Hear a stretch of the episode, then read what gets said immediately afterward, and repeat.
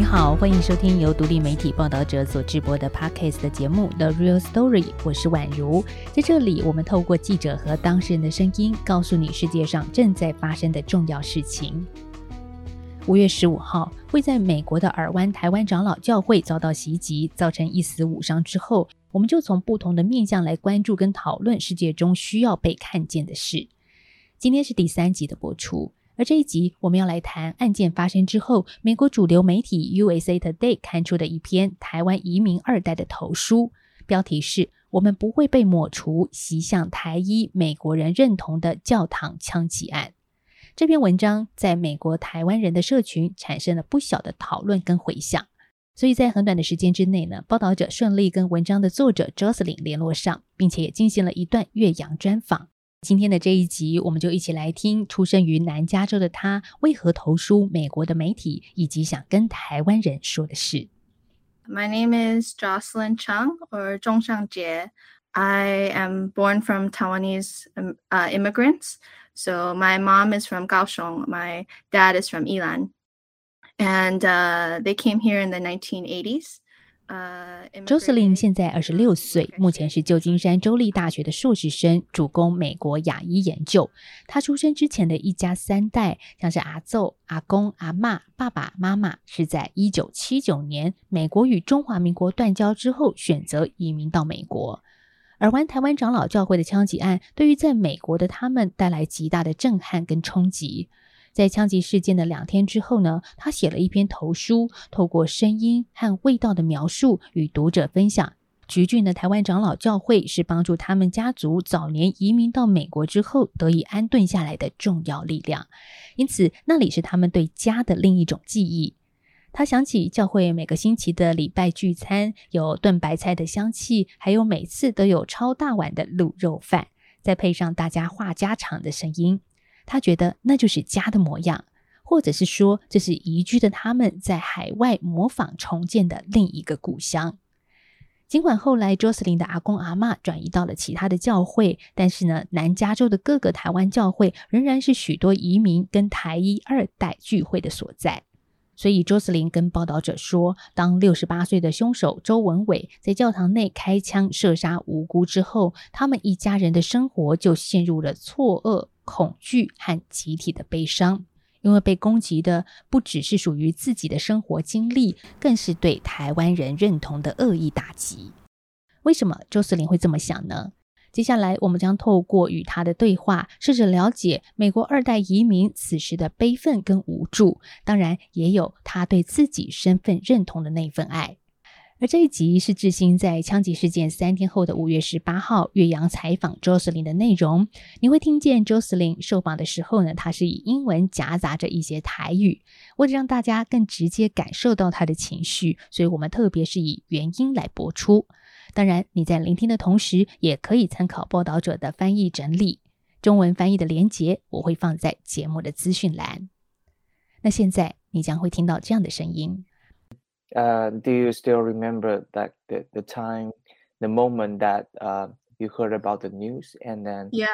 how you and your family react to that? Yeah. Um the first when i found out the news my whole body was numb and i started shaking and i was really surprised that my whole body was shaking. And then i was texting my mom and my mom was like oh um Lee Boksu, is he at that church? Like is he at that church? And I was like, Oh, I don't know. I don't know whose church he's he's at right now. And then my uncle was also texting and saying like, Oh, I think that's Pastor Lee's church. And then all my relatives are like checking, like, oh, does so and so go to this church? And then so everyone was very jinzang because we didn't know who was actually there and how many people we actually know there. 周司令告诉我们，事件一发生，他们立刻就拿起了电话，试着联络所有认识的台湾人。电话一通接着一通的，没有断过。除了当下讯息的流通，更重要的是在相互报平安之中，让彼此安心。那根据目前剪掉的说法跟证据，本案的枪手似乎有政治动机，是刻意针对台湾人行凶。周司令说：“因为自己的阿妈是在嘉义长大，小时候遇过国民党接收台湾，所以阿妈对于凶手因为仇恨犯罪非常非常的难过。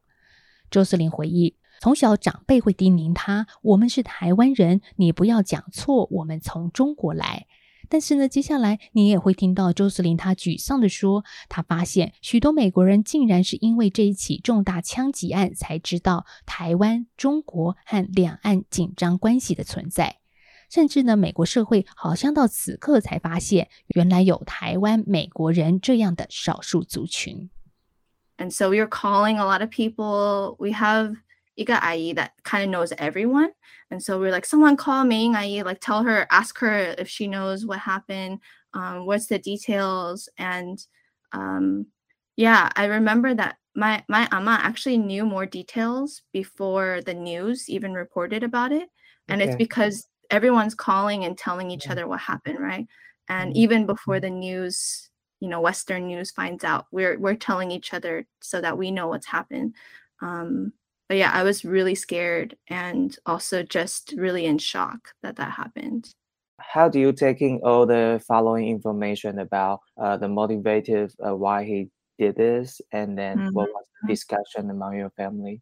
Uh, my whole life, I remember having conversations about like why Shenren, Ben, ben Shenren, like conversations of like that that yeah, that's like very common.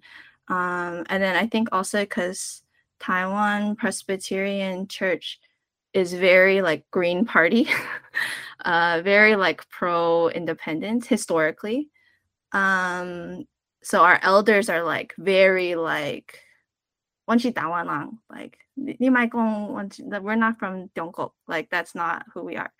Uh, and so when this happened, my ama was like, uh, it was kind of sad, but I know it's because of her history, right? She grew up in Jiayi. She grew up uh, with KMT coming in. She remembers that, so she was like, "Oh, of course, this was the reason. It's a hate crime. Like, oh, they they hate us so much," and just like like getting really um, upset. But I think that um, the more that we've heard the details, it's just heartbreaking. Like, it's oh, can you hear me? Um, because I know from my relatives in Taiwan, they're telling me that like it's you know a long time ago it was more common if there's some type of violence like this uh that like oh you know why shouldn't run shouldn't run like type of conflict. Uh but having it here in the US that's like a new new dynamic and that is what's scary. And it's scary because it's like 我们的阿公阿妈, right? It's like they're all in their 70s, 80s, 90 years old. And so that more, the more and more details, and then even about um, Dr. John Chang, um, who passed away, uh, hearing about his mom, hearing about their family story, uh, the more details I find out, the more it breaks my heart. Um, and it's been really difficult to explain to other Americans here because they don't know the history of Taiwan and it's so complicated. But those of us who come from Taiwanese families, we grew up learning the history. Um, and my again, my family was really, really tried to make sure when I was growing up that I knew all the history.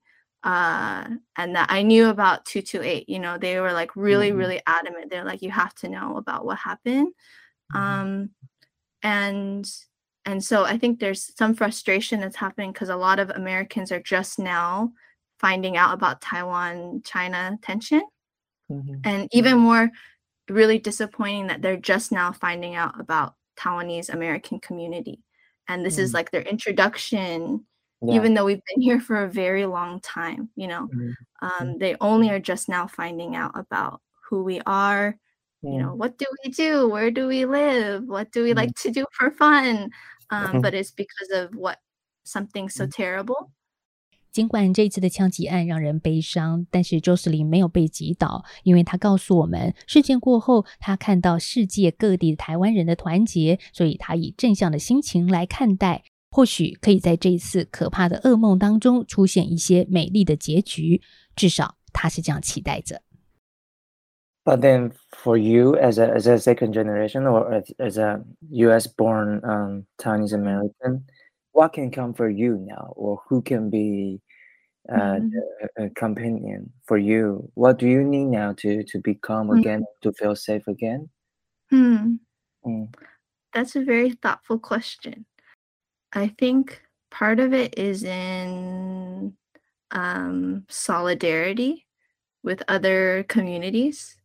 Um, we call it like communities of color. So, you know, non white uh, minorities in the US, uh, especially because in, you know, the Buffalo shooting was white supremacists that were targeting Black people. Um, there's a deep sickness in the US with white supremacy. Um, it's really evil. It's really, really violent. Um, and I find a lot of hope in um, having community, inter community solidarity across all of Asians in America, but then also across other communities too. Um, helping one another, um, working to change laws. Um, you know, writing articles gives me hope because, you know, I shared that um, I think this is it's really sad, but I think this is the most I've ever felt connected with Taiwanese people all over the world. Not just Taiwanese Americans, but like Taiwanese Australians, Taiwanese English, uh, Taiwanese in Taiwan, like you. Um, like I, we all feel so connected right now over the heartbreak. Um, and that's something really beautiful that can come out of really terrible nightmare like things. Jocelyn 是在美国出生长大的美国人，但是她居住的南加州城市是一个非常台湾化的地方。她告诉我们，统独比较少在年轻一辈中出现了。那相关的话题讨论里，年轻人也比较没有共感。但是呢，一次网络交友经验当中的互动，倒是让她印象深刻。Uh, where I live is actually very, very Taiwanese city, uh, very Taiwanese, Korean, Filipino, uh, Indian city, but mostly Taiwanese people. Um, so I feel I've grown up here my whole life. Everyone kind of knows everyone here. And so I feel okay here, at least for now. Um, do I know other people like that? Uh maybe because it's a little bit more like my parents' generation that are a little bit more into that. Cuz again, maybe in the second generation or, you know, the the younger generation, we don't feel as like, yeah, about it. Um we just know the history, right? But I will say this is kind of a side note, but um like I'm single and I was on this like dating app and this guy had like messaged me because I had a photo like in a um with like Tony's flags in the background. And then he was like, Oh, like the Republic of China, huh? And I was like, Oh yeah, like my family's from Taiwan. And he said, Oh, Taiwan doesn't exist. It's the Republic of China. And then I was like, What? And I was like, uh okay, uh, tell me more. And turns out his family is from KMT family, and he Uh-huh. and so there was like some I had never experienced that before, where it's someone in my Okay. generation that was like, "Sorry, no, Taiwan does not exist. Like, Wow. you're not Taiwanese, you're a Chinese person." Mm. And I was like, "Whoa, where did that Mhm. come from?" So Mm. maybe it's a new thing that's rising. I don't know. Mhm. Mm. Um, but at least in my experience, I hadn't had interactions like that before. 嗯周斯林在接下来谈到他投书 USA Today 的文章《我们不会被抹除的起心动念》。他说，写这篇文章源自于一种很深的爱与羁绊，因为他从小就对于能身为台湾人感到自豪，所以当他听到尔湾台湾长老教会发生枪击案的时候，就好像在打自己的家一样，特别让他感到心碎。但是在那个瞬间，他也看到了爱。他说，台湾美国人，也就是 Taiwanese American，虽然是一个很小的社群，但也正因如此，每个人都知道或者是认识彼此，大家在异乡互相的照应，所以他在文章里想传达的不仅仅是哀痛，还有对社群的爱。那接下来我们会听到 Jocelyn 在受访的时候拿出七十五岁才移民到美国的阿奏的照片。他说呢，自己的长辈是当时在台美断交的时空背景之下来到美国。他把照片放在房间里，随时都能看着阿奏，无时无刻就是在提醒自己，人不能忘本。他认为我们不能忘记自己从何而来，以及那些形塑我们的历史。所以周斯林很坚定的告诉我们，只要他还活着，就会努力传承这一份拒绝被抹去的认同与记忆。Um, I wrote the article, uh, I think out of a place of very deep love for Taiwanese people and Taiwanese Americans. Um, uh, I always grew up just being so proud of being uh, Taiwanese because my ama agong always told me to be so proud of where we came from. And when I heard what had happened, it was so close to home. And so uh, it broke my heart. And I also was, you know, sitting at a table with my ama and my mom, my mom, and my ama was calling all the different people in the church because uh, she knows people, and so she was checking up on them. And I was writing this article at the same time, and uh, I think that's what it looks like to be Taiwanese American. We're a really small community here, and everyone kind of knows each other because we are helping each other uh, find new life and recreate new life in a new land. Um, and so that's why I wrote it uh, out of my grief and also out of my love for the community. Uh, the way you end your article, uh, you, you want to uh, you won't be erased. I mean, the Taiwanese identity.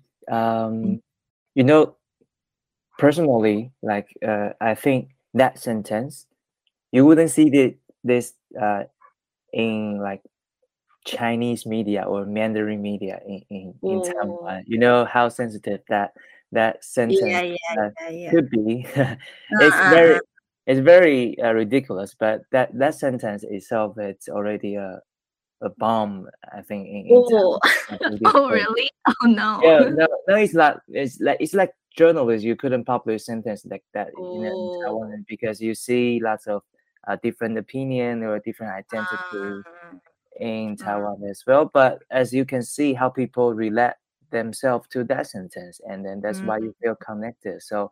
Um, mm and I talk to other Taiwanese Americans then and understand what does it mean for you saying that mm. uh, Taiwanese identity should not be erased because mm. in US sometimes you don't find a category for Taiwanese you have to uh, check right. like others or Chinese or things like that so uh-huh. it's very uh, I mean for you uh, the to be erased is something happened before and then it's very mm-hmm. easily could to be happen so that's why you want mm-hmm. to emphasize that on that but yeah.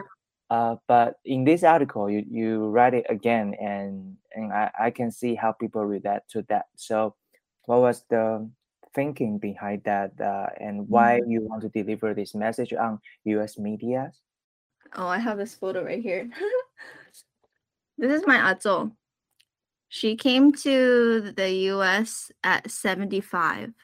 Oh. From wow. 75. Um well Azo, so her husband was the one who said though we can't stay here anymore. Um they both came together.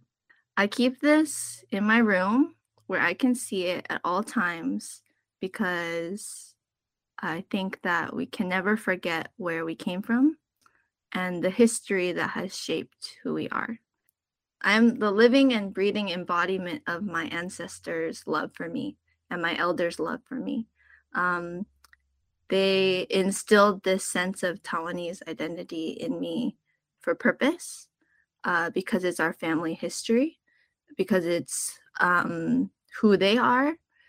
And if I come from them and they were uh, you know went through so much to make sure that that I knew that I was Taiwanese. Um, I need to keep that alive. And so the, the we refuse to be erased part, you know, for us in the U.S. Usually people will don't know about Taiwan, which is really sad because Americans don't really have knowledge of anywhere else in the world but America. Um, and so my whole life, I have constantly had to educate people on Taiwan. But I think it's because I think about my Atol like every day mm. and how hard she worked to not be erased by mm. Japan mm. occupation, mm. by KMT coming in, mm. by even coming in the US. Um, if through all of that she retain the sense of self as Dawan Long, then I will do my best to do the same too. 在最后一段访谈中，周斯林也谈到这两年对于美国暴力事件频传的忧心，特别是在长老教会枪击事件之后，他接受美国媒体的访问时，甚至拜托记者不要让自己的阿公阿妈参加的教会曝光，因为他非常担心自己的长辈会被列入下一次暴力名单上。他跟我们说，他对自己做出这样的反应感到惊讶，因为在以前哦，他根本不必顾虑到这些事情。所以在接下来的访谈里，你会听到周斯林如何深爱着他的家人，你还会听到周斯林分享一段他跟阿妈的对话声。这一段是祖孙之间的台语对话，给人一种格外亲切的感觉，但是呢，也充满着对彼此的挂心。特别是当志兴问到他你会如何安抚自己的阿公阿妈的时候，周斯林的情绪突然激动了起来。Is there any fear because of this attack? and when you you know uh, shout out that um, we should not be erased and i'm really Taiwanese identity and mm-hmm. things like uh, do you feel threatened or any concerns because of you see someone mm-hmm. really kill somebody else because of the political identity yeah um yes but also this this might sound foreign to someone who's not in the US, but it's not any more different still than the fear that we live every day in the US uh, because there's just a lot of violence. And especially the last two years, yeah, I have so many friends that have moved to different countries, um, moved back to Asia because, yeah, it's really scary. And i was just on a interview call with someone from the la times and they were asking me a lot of questions and they were oh what's the name of that church that your your um, grandparents went to? When i told him i said please don't publish the name. I do not want you to publish the name. I don't want anyone to know where they are i don't want that to be in the news somewhere public news across the nation where someone else could read that and be like that's the next place you know? Um, and so i guess that's the little bit of the protection that i feel and scared that i feel was like i was sharing things and i said oh actually um, please don't put that name in the just say the some church in southern california you know make it more vague and so i think part of that is a new i wouldn't have done that before i wouldn't have said that uh, before Sunday. Mm, and wow. so now there's new mm. things to worry about. Mm. You know, now it's not just, oh, if you're Asian, it's like, oh, oh especially if you're a woman, because um, a lot of people, women are targeted. And then not just that, but now it's like, oh, also Taiwanese are targeted. Mm. So the more and more pieces that come in, the more we have to be like my amase alert. So yeah i do i do feel that fear. It's a lot going on on your mind and also mm. the pressures from from the, the, daily life in us so i, I guess you are the one uh, who's taking care of your agong ama now uh, after the attack happened. Um how do you comfort them or calm them or um, how, what what can you do to you know to help them mm. Mm. Actually, my my agong just passed away in September from cancer, so we just lost him. Oh, I have a picture. You can see he's up there. Picture. but yeah, my ama is only five minutes away from here, so she lives very close. But I still take care of her. yeah, I called her right after, and then we also had dinner. We have dinner every week. Um, always see her. Here, I can play what she. I have a like a video clip um because I was on the phone with her, and then she was telling me. Okay, Ricky Japango. Oh, Oh, okay. And also, she was saying here. This is another one. Oh. Oh wait, this is a different one. Hold on, this one.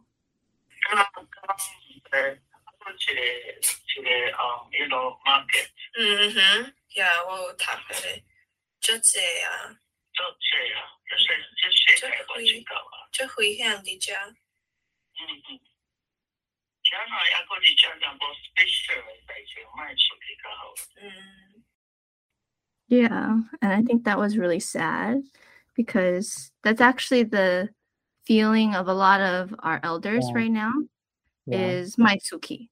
Maitsuki. Wow. Yeah, just don't leave. And part of that also the Asian hate, right? There's also yeah. there's more things happening, right? Like there's people mm. attacking women that ama agongs because they mm. are Asian because they mm. think that they all Asian people are from China and they believe that all Chinese people brought COVID uh, mm. because of President Trump. So there's mm. so many reasons, right? And so there's violence also happening to them. So my ama used to go out like four or five times a week. Yeah. Go keep hakyu, keep shopping, keep chit do whatever, mm. keep dwakim at church. Uh, uh, and now she doesn't leave the house at all. Um, wow. and and this even more so it's she's like mengya then she don't leave the house right? So mm. it's i don't know how i can comfort them um mm. and i think that is the helplessness that many of the younger generation feel is like uh we can't protect them. Oh i'm gonna get emotional. Um oh no. Yeah we can't protect them and it's really dangerous and uh, they're trying to comfort us but we're trying to protect them and we don't know how. And i think that um, that feeling of trying to take care of one another um, with all the danger that's around us um, is really scary. Yeah. Mm-hmm. but i'm also I've heard a lot of my friends say, you know, but they're they have grandparents in Asia still, and they're like, I'm so glad my parent my grandparents are in Asia because they're safer there. And that is so sad to me. Um that that's where it's become. Um that it's really dangerous here. Uh and that, you know, we would rather that our grandparents like I'm almost relieved that my other ama and my akong aren't here anymore because I don't have to worry about them. And that's really sad, but that's also like trying to be honest. But also, I'm just really grateful that my ama is only five minutes away. So I mm-hmm. just see her all the time. Mm-hmm. Um, because, um, yeah, I, uh, having her close by mm. um, is also a comfort for me. Mm. Um, mm. even though it's dangerous, I'm still comforted that she is here with us, you know. 最后，我们听到周思玲她打起精神说：“现在只要能够陪在阿妈的身边，就能让自己感到心安。就算有再多的危险，只要阿妈和我们在一起，就什么都不怕。” ”谢谢周司令接受报道者的专访，他让我们听到一名在美国的台裔女孩对自己身份的认同跟坚持，也让我们听见一个孙女在日益暴力的环境当中，她真的真的很努力的想要保护好家族的长辈。其实周思林也是儿童书作家，他的第一本书将会在二零二四年出版，谈的就是一个关于说不出“我爱你”的台湾人家庭，如何默默地透过食物陪伴、牺牲和无条件的奉献，向家人表达“我真的很爱你”的故事。那这也像 Jocelyn 的成长过程当中，她从小在教会吃台湾的小吃，听阿公阿妈说台湾的故事，以及看着在美国的台湾人社群与危难当中的彼此关心。现在她长大了，透过投书美国的媒体，让更多人听见跟看见台湾的认同将会持续的下去，不会被抹除。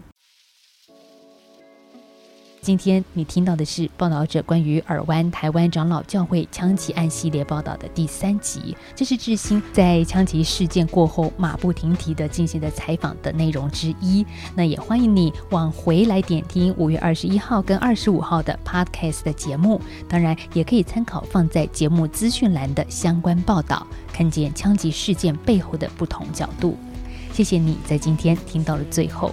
别忘了帮我们在脸书还有 IG 上分享我们的节目，心有余力也请记得赞助报道者，一起听见更多正在发生的事。我是宛如，谢谢你的时间，我们下次再见，拜拜。